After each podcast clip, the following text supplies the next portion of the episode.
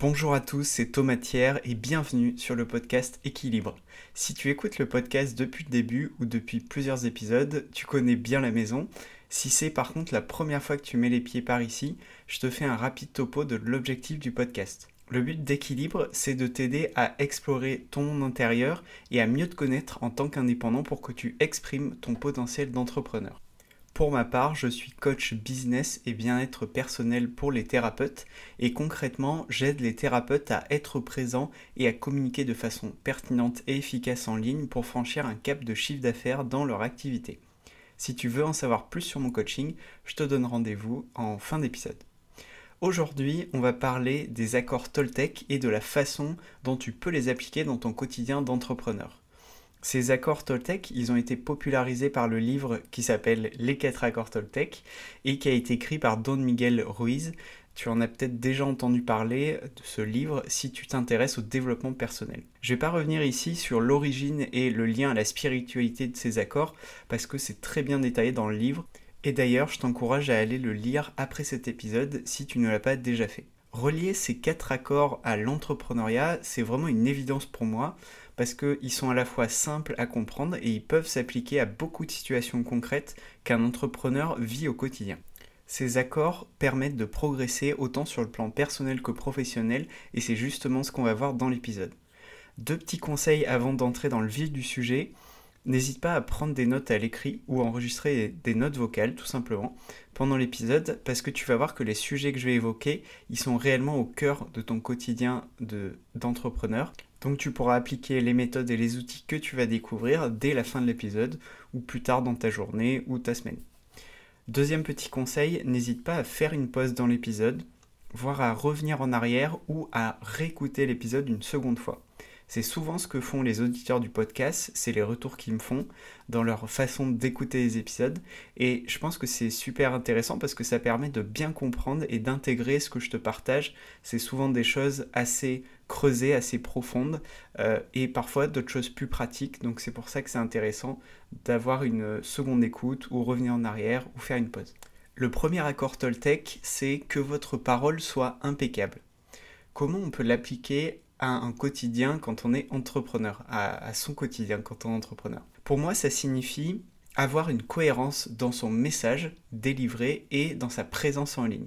À mon sens, c'est difficile de garder une cohérence sur la durée si on ne sait pas le message qu'on veut transmettre et les sujets dont on veut parler. C'est assez simple et ça paraît assez évident, mais c'est toujours bon de le rappeler. Par exemple, si tu fais une interview, donc tu as interviewé sur le sujet de la reconversion professionnelle alors que toi tu es réflexologue ou tu es sophrologue, euh, bah, finalement tu n'es pas sur un sujet que tu maîtrises et tu n'es pas en cohérence avec ton activité.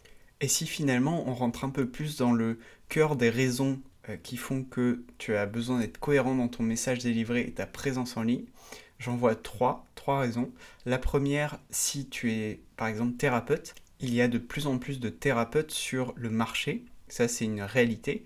Et donc être précis sur ce que tu fais et pour qui tu le fais, ça devient un vrai enjeu.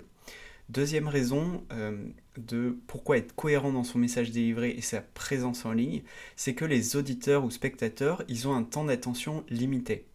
Et donc avoir un message clair, c'est plus facile et rapide à comprendre. Voilà, c'est assez évident encore une fois, mais c'est bon de le rappeler. Troisième raison intéressante, c'est que ces auditeurs ou spectateurs ou ces clients potentiels, ils viennent chercher de la valeur, ils viennent chercher des idées et des outils pour répondre à leurs problèmes et leurs besoins quand ils viennent te lire ou t'écouter. C'est exactement la même chose que toi tu fais quand tu écoutes mon podcast quand tu écoutes cet épisode. Tu viens chercher de la valeur, j'imagine, euh, et des idées, des outils, des méthodes pour répondre à tes problèmes ou à tes sujets prioritaires dans ton activité ou au niveau plus personnel. Et donc bah, c'est exactement la même démarche que font les personnes qui t'écoutent, te voient, etc.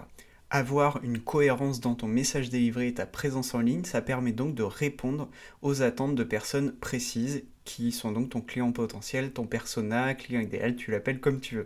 Maintenant, on passe à la partie plus pratique et conseil de euh, donc euh, ce premier accord, avoir une cohérence dans son message délivré et sa présence en ligne.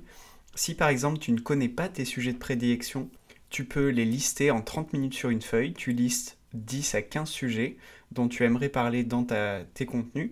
Et ensuite, deuxième étape, tu crées du contenu sur ces sujets-là en apportant ton expérience, des outils, des cas clients concrets que tu as rencontrés, etc. Après, tu nourris euh, ces sujets, que ce soit euh, un post sur LinkedIn, une story Instagram, etc., etc. Deuxième situation, si tu ne sais pas sur quelle plateforme t'exprimer en ligne, en gros si tu ne sais pas où être présent ou présente, n'hésite pas à déjà construire la carte d'identité de ton persona ou ton client idéal pour savoir où est-ce qu'il se trouve sur le web. Et deuxième étape, la même que pour l'exemple précédent, créer du contenu sur une seule plateforme pour démarrer. C'est souvent mieux de tester et de concentrer tes efforts à un seul endroit. Beaucoup d'entrepreneurs, d'indépendants se dispersent en, en pensant que ils ont besoin d'être présents sur plein de plateformes dès le début et je pense que à mon sens c'est une erreur euh, et c'est plutôt beaucoup plus intéressant de concentrer son énergie, ses efforts à un seul endroit en tout cas au début pour euh, se lancer et pour essayer. Pour aller plus loin, j'aborde la prise de parole en public dans un épisode entier du podcast où j'aborde notamment les caractéristiques essentielles d'une prise de parole en public et les situations clés pour s'exprimer quand on est indépendant. Si ça t'intéresse de le découvrir, je t'ai mis le lien de l'épisode dans bah, du coup les notes de, cet épisode. Et l'épisode s'appelle Prendre la parole n'est pas réservé aux autres. On passe maintenant au deuxième accord Toltec qui est Quoi qu'il arrive, n'en faites pas une affaire personnelle. Ce deuxième accord, il est important tout comme le premier et tout comme tous ces accords parce que quand on est indépendant, on vit une situation particulière qui est que l'identité de notre entreprise est souvent notre propre identité, notre prénom et notre nom. Dissocier son entreprise de soi-même est alors, à mon sens, essentiel pour plusieurs raisons. Dissocier son entreprise de soi-même est important quand on reçoit des retours perçus négativement sur notre accompagnement ou sur notre activité par exemple dissocier son entreprise de soi permet d'intégrer les retours clients comme des signaux de l'expérience vécue et pas comme des signaux sur notre propre personne. Et un point très intéressant à garder en tête, c'est la loi des grands nombres. C'est-à-dire que plus tu as de retours fréquents sur un point spécifique de ton accompagnement, plus ce point-là est à prendre en compte pour faire évoluer bah, ton offre par exemple ou ton parcours euh, client. Dissocier son entreprise de soi-même est également important pour ne pas se glorifier des succès et se dédouaner des échecs dans son activité. Peut-être que tu as déjà entendu parler du biais d'autocomplaisance. Ce biais-là, euh, si on en donne une définition assez stricte, c'est un biais qui consiste à s'attribuer le mérite de nos réussites et à expliquer nos échecs par des facteurs extérieurs. Et finalement, quand on remet en perspective cette définition avec un, euh, bah, ce qu'on peut vivre en tant qu'entrepreneur, si on se déresponsabilise de nos échecs, finalement, ça revient à ne pas apprendre de nos erreurs. Une solution pour contrer ce biais d'autocomplaisance, ce serait par exemple d'adopter une posture de test euh, sous forme d'essai et d'erreur et d'apprentissage. De cette façon, on va se focaliser beaucoup plus sur notre progression brute et factuelle plutôt que sur notre personnalité et les éventuels aspects euh, de cette personnalité qu'on devrait faire évoluer parce qu'on a rencontré un échec. Pour aller plus loin, je creuse ce sujet du lien entre son entreprise et soi dans un épisode entier du podcast. Cet épisode s'appelle Détacher l'expérience client que l'on vend de sa propre personne. Et bah, comme euh, pour l'accord Toltec précédent, le lien euh, de cet épisode est dans les notes de cet épisode-ci que je suis en train de, euh, de te tourner. On passe maintenant au troisième accord Toltec qui est ne faites pas de suppositions. Alors celui-là, il me touche particulièrement parce que j'ai longtemps été euh, ce que je peux appeler médaille d'or dans l'art de la supposition. à mon avis, j'aurais gagné la compétition si ça avait été une épreuve au JO, tu vois, enfin c'est à ce niveau-là. Et en gros, qu'est-ce qui se passait? Je faisais des scénarios plus ou moins complexes de ce qui pouvait arriver ou de ce qui pourrait arriver si je faisais telle action ou telle autre dans mon activité. Peut-être que tu as aussi cette tendance à supposer beaucoup de choses. Euh, si c'est le cas, ben, je te propose d'utiliser un outil qui est vraiment assez simple. Euh, parce que finalement, il n'y a pas de formule miracle, hein. euh, mais tu as besoin dans ces situations, et c'est ce que j'ai fait, tu as besoin de sortir de ta tête et de passer à l'action. Parce qu'au final, rien de mieux que de passer nos suppositions par le filtre de la réalité. Et passer à l'action, c'est super bien. Et passer à l'action en ayant une stratégie et des objectifs précis pour son activité, c'est vraiment encore mieux. C'est justement un des sujets sur lesquels j'accompagne mes clients qui sont thérapeutes.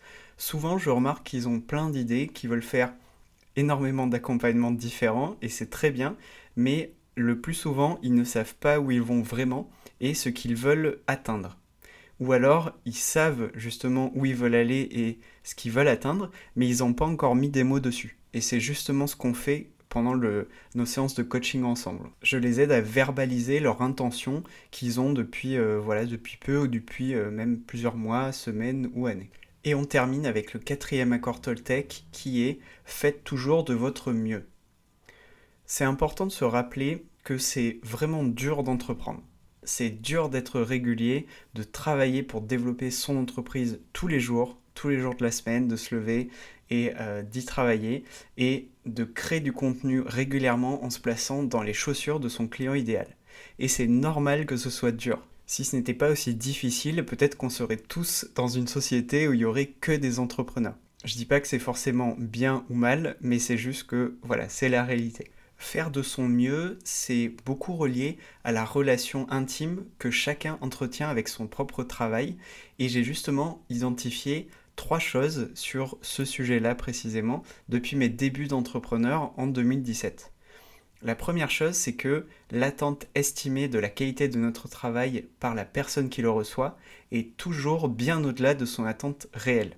Je répète cette phrase parce qu'elle est, à mon avis, très importante à garder en tête l'attente estimée de la qualité de notre travail par la personne qui le reçoit est toujours bien au-delà de son attente réelle. En gros, pour traduire un peu cette phrase, on cherche à satisfaire une attente qui souvent n'existe pas. Si tu te trouves régulièrement dans la situation où tu n'es pas satisfait de ce que tu produis en termes de, qualité, vraiment, voilà, pour dégonfler un petit peu cette attente-là que tu as, euh, essaye d'atteindre un niveau de qualité que tu considères comme bon et ensuite montre le, fruit de ton travail. La réalité est comme souvent un bon euh, juge entre guillemets. Deuxième chose que j'ai remarqué dans la relation intime qu'on peut avoir avec son travail, c'est que faire complexe, c'est souvent l'ennemi du mieux. Je vais m'expliquer. Euh, vouloir faire mieux, c'est souvent synonyme de faire plus complexe. Or, finalement, il n'y a rien qui prouve que la complexité aura un meilleur résultat. Par exemple, tu peux faire une formation très complexe dès son lancement, mais ça va pas forcément être un gage de réussite. Et d'ailleurs, si on regarde un petit peu les produits qui existent aujourd'hui, les produits qui fonctionnent le mieux sont souvent les plus simples. Je peux te prendre dans le cas de la technologie l'iPod. Euh, tu euh, branches ton, ton casque, euh, tu choisis ta musique, tu lances ta musique. À l'époque, ça a fait un carton parce que c'était super simple. Un autre exemple très concret et qui n'a rien à voir, la lampe torche. Tu appuies sur un bouton, parfois tu peux régler l'intensité de la lumière de la lampe, mais en fait c'est on-off et voilà, la lampe fait de la lumière, point barre. Un dernier exemple de produit, c'est la gourde réutilisable. Je pense que peut-être que tu en as déjà une ou t'envisages d'en prendre une, je sais pas, mais en tout cas, une gourde, on attend qu'elle soit solide, qu'elle soit par définition réutilisable et qu'on puisse l'emporter partout. Pour conclure sur ce point, on peut dire que simplifier pour faire mieux, c'est souvent plus intéressant et c'est tout aussi difficile. Je t'assure que pour rechercher personnellement cette simplicité dans ma propre activité, c'est pas tous les jours évident, mais c'est très très intéressant de le faire. Et dernier élément dans cette relation intime que chacun a avec son propre travail que j'ai identifié, c'est le principe d'impermanence de la vie. En gros, tout finit par changer. L'impermanence de la vie, c'est, on peut le traduire comme ça. Et dans mon esprit, j'aime bien aussi les choses simples et pratiques, comme tu le sais. Pour moi, ça peut se traduire par une minute n'est pas égale à une heure, qui n'est pas égale à une journée. Et grosso modo, tout peut se passer en une journée. Je peux rencontrer un échec le matin, avoir une belle victoire l'après-midi et échanger dans une conversation qui est passionnante pendant la soirée. Si toi, dans ton cas, tu n'es pas satisfait ou satisfaite de ce que tu as fait en termes de travail et de qualité de rendu, je t'invite à retenter plus tard le coup et à te dire justement je peux retenter plus tard euh, la, même, la, même chose ou quelque chose de différent en fonction du résultat que tu as obtenu la première fois. Mais garde en tête ce principe d'impermanence de la vie et que tout finit par changer. Merci d'être encore là. Tu es peut-être thérapeute et tu souhaites bâtir une présence en ligne pertinente pour trouver tes clients régulièrement sans y passer trop de temps. Ou alors tu veux par exemple créer un nouvel accompagnement en ligne mais tu ne sais pas par où commencer je te propose qu'on se rencontre pendant une session Zoom d'une heure qui est gratuite. On y évoquera ta situation, tes objectifs et les besoins liés à ton activité tout en faisant connaissance.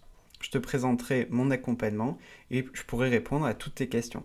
Si ça t'intéresse, le lien pour réserver une session est dans les notes de l'épisode.